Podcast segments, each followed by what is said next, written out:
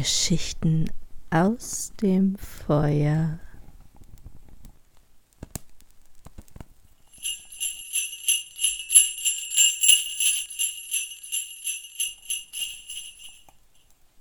Adventskalender 2021 Die Schneekönigin von Hans Christian Andersen.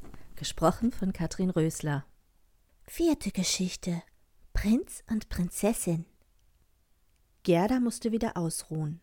Da hüpfte dort auf dem Schnee, der Stelle, wo sie saß, gerade gegenüber, eine große Krähe, die hatte lange gesessen, sie betrachtet und mit dem Kopfe gewackelt.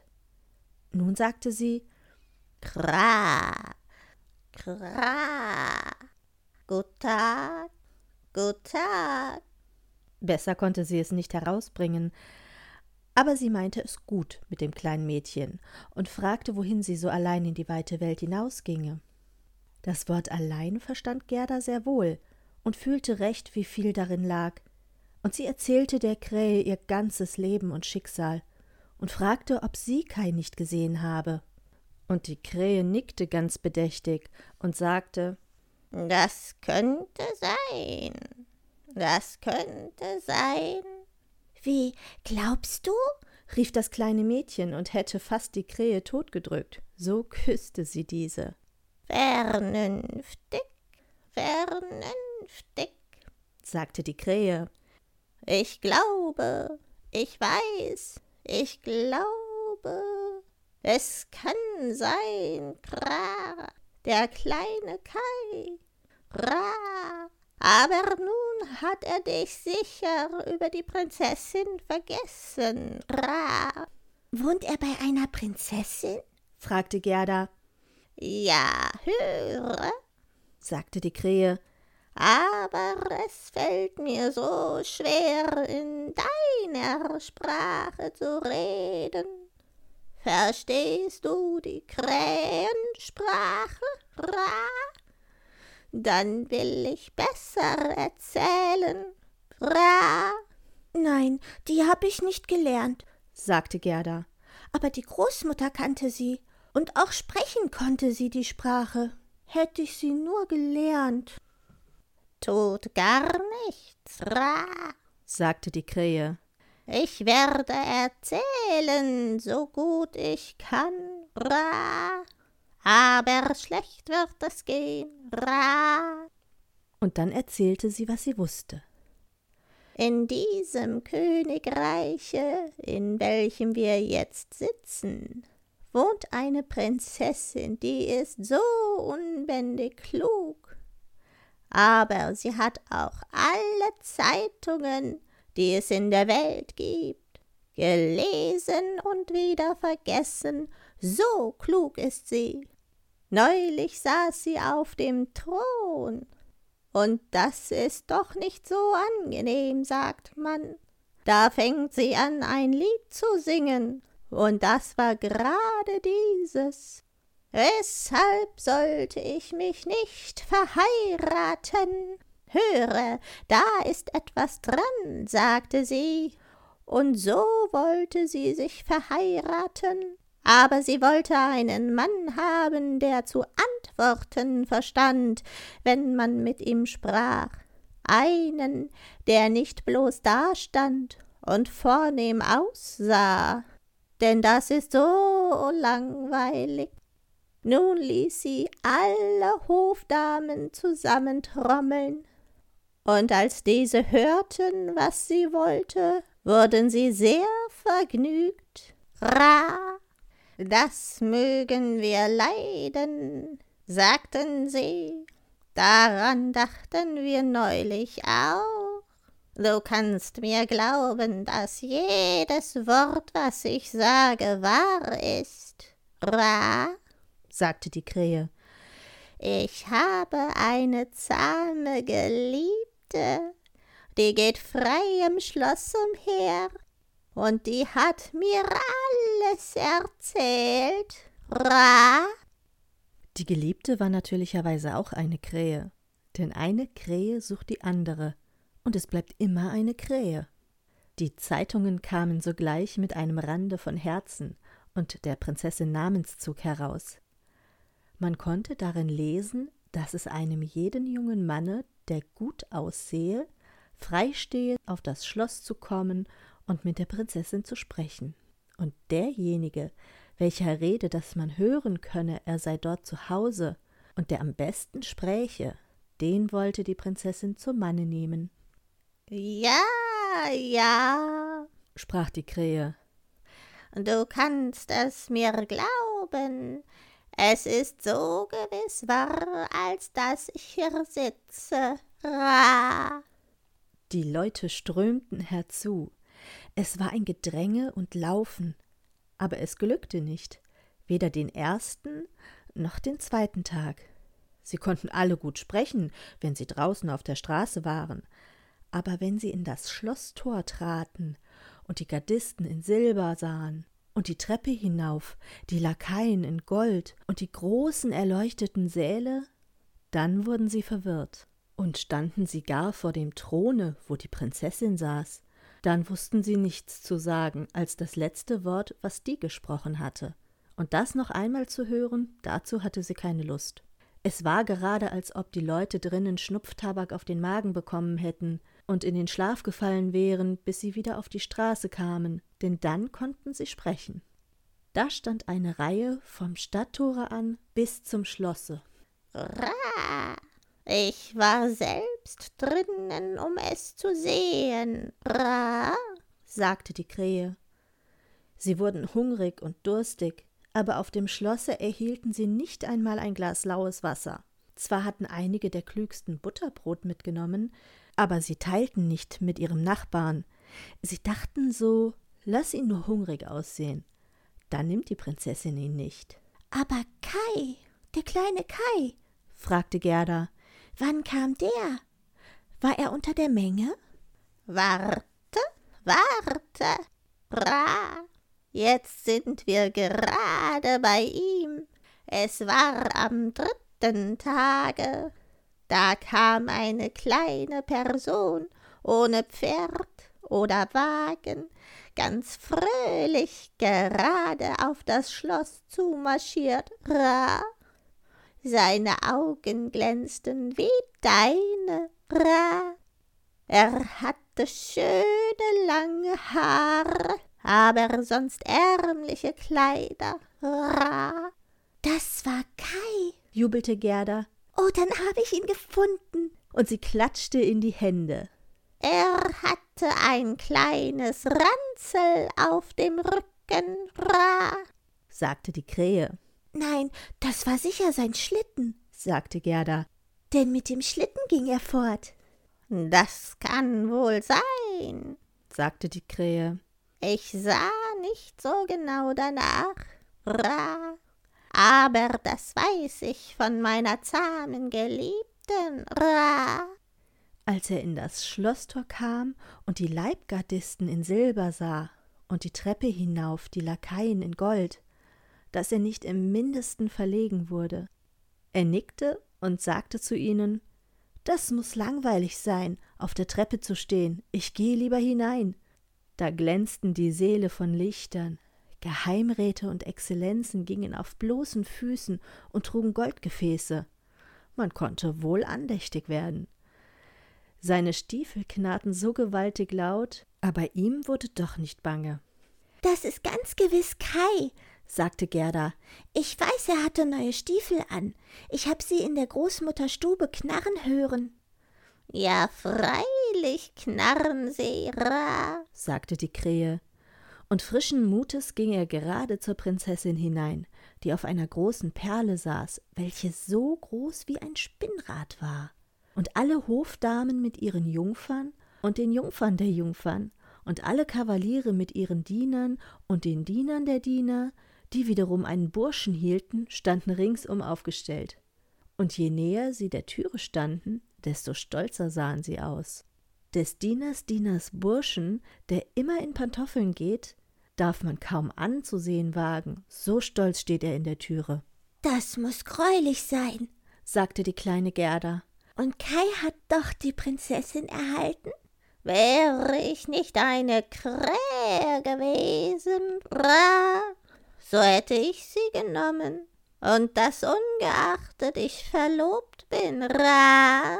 Er soll ebenso gut gesprochen haben wie ich spreche, wenn ich die Krähensprache rede. Ra. Das habe ich von meiner zahmen Geliebten gehört. Ra. Er war fröhlich und niedlich. Er war gar nicht gekommen, um zu freien, sondern nur um der Prinzessin Klugheit zu hören. Und die fand er gut, und sie fand ihn wieder gut. Ja, sicher, das war Kai, sagte Gerda. Er war so klug, er konnte die Kopfrechnung mit Brüchen. Oh, willst du mich nicht auf dem Schlosse einführen? Das ist leicht gesagt, Ra, antwortete die Krähe. Aber wie machen wir das? Ich werde es mit meiner zahmen Geliebten besprechen, Ra. Sie kann uns wohl Rat erteilen. Denn das muss ich dir sagen, so ein kleines Mädchen wie du es bist, bekommt nie die Erlaubnis, ganz hineinzukommen, Ra. Ja, die erhalte ich, sagte Gerda. Wenn Kai hört, dass ich da bin, dann kommt er gleich heraus und holt mich. Erwarte mich dort am Gitter, Ra, sagte die Krähe, wackelte mit dem Kopfe und flog davon. Erst als es spät am Abend war, kehrte die Krähe wieder zurück. Ra, ra, sagte sie. Ich soll dich vielmals von ihr grüßen. Und hier ist ein kleines Brot für dich. Das nahm sie aus der Küche. Dort ist Brot genug. Ra. Und du bist sicher hungrig. Ra. Es ist nicht möglich, dass du in das Schloss hineinkommen kannst. Ra. Du bist ja barfuß. Die Gardisten in Silber und die Lakaien in Gold würden es nicht erlauben, Ra. Aber weine nicht, du sollst schon hinaufkommen, Ra. Meine Geliebte kennt eine kleine Hintertreppe, die zum Schlafgemach führt, und sie weiß, wo sie den Schlüssel erhalten kann, Ra. Und sie gingen in den Garten hinein in die große Allee, wo ein Blatt nach dem anderen abfiel. Und als auf dem Schlosse die Lichter ausgelöscht wurden, das eine nach dem anderen, führte die Krähe die kleine Gerda zur Hintertüre, die nur angelehnt war. Oh, wie Gerdas Herz vor Angst und Sehnsucht pochte. Es war gerade, als ob sie etwas Böses tun wollte, und sie wollte ja doch nur wissen, ob es der kleine Kai sei. Ja, er musste es sein. Sie gedachte so lebendig seiner klugen Augen, seines langen Haares, sie konnte ordentlich sehen, wie er lächelte, wie damals, als sie daheim unter der Rose saßen. Er würde sicher froh werden, sie zu erblicken, zu hören, welchen langen Weg sie um seinetwillen zurückgelegt, zu wissen, wie betrübt alle daheim gewesen, als er nicht wiedergekommen. Oh, das war eine Furcht und eine Freude. Nun waren sie auf der Treppe. Da brannte eine kleine Lampe auf dem Schrank. Mitten auf dem Fußboden stand die zahme Krähe und wendete den Kopf nach allen Seiten und betrachtete Gerda, die sich verneigte, wie die Großmutter es sie gelehrt hatte. Mein Verlobter hat mir so viel Gutes von Ihnen gesagt, mein kleines Fräulein Ra, sagte die zahme Krähe. Ihre Vita, wie man es nennt, ist auch sehr rührend. Ra, wollen Sie die Lampe nehmen? Dann werde ich vorangehen. Wir gehen hier den geraden Weg, denn da begegnen wir niemandem. Ra? Es ist mir, als käme jemand hinter uns, sagte Gerda, und es sauste an ihr vorbei.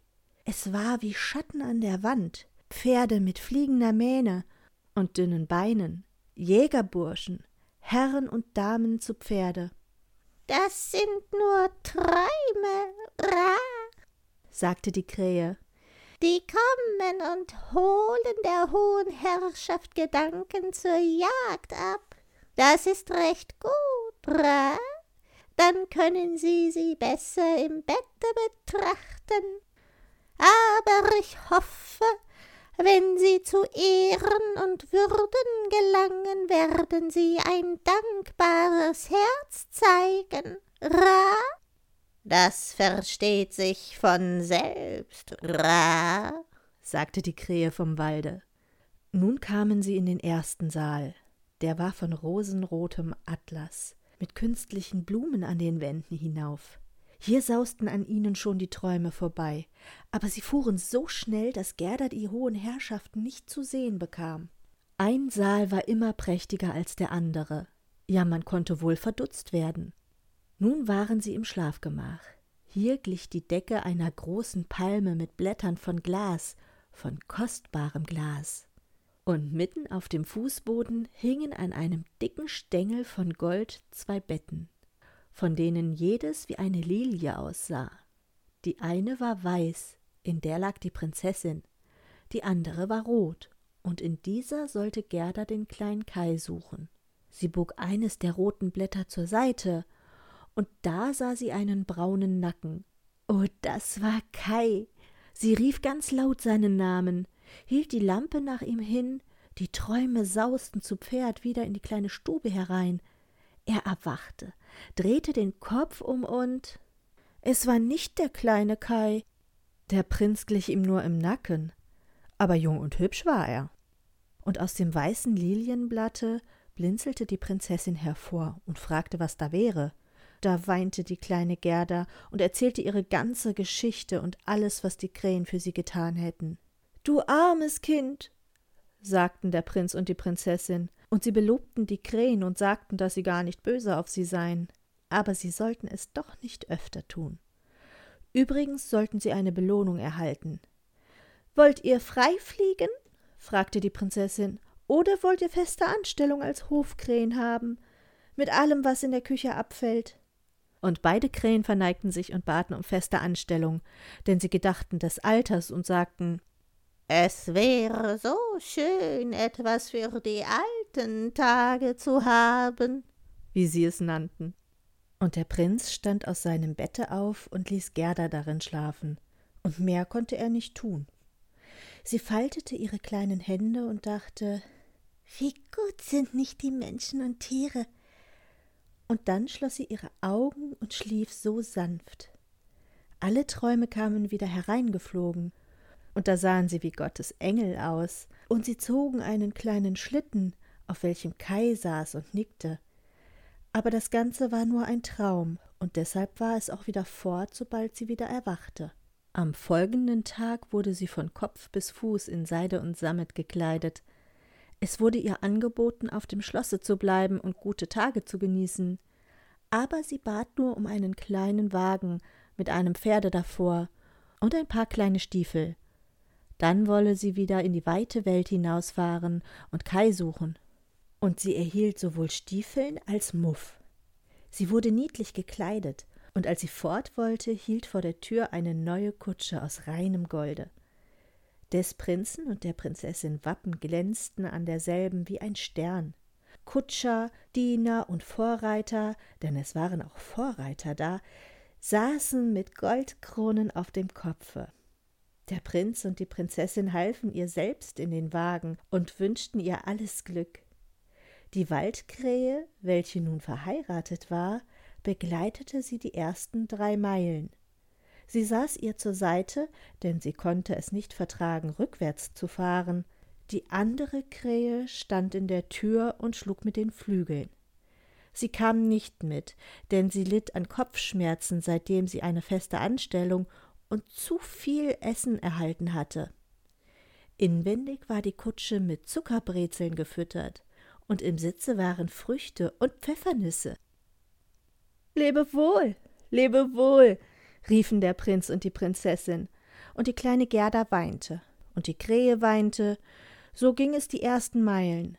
Da sagte auch die Krähe Lebewohl, und das war der schwerste Abschied. Sie flog auf einen Baum und schlug mit ihren schwarzen Flügeln so lange sie den Wagen, welcher wie die helle Sonne glänzte, erblicken konnte.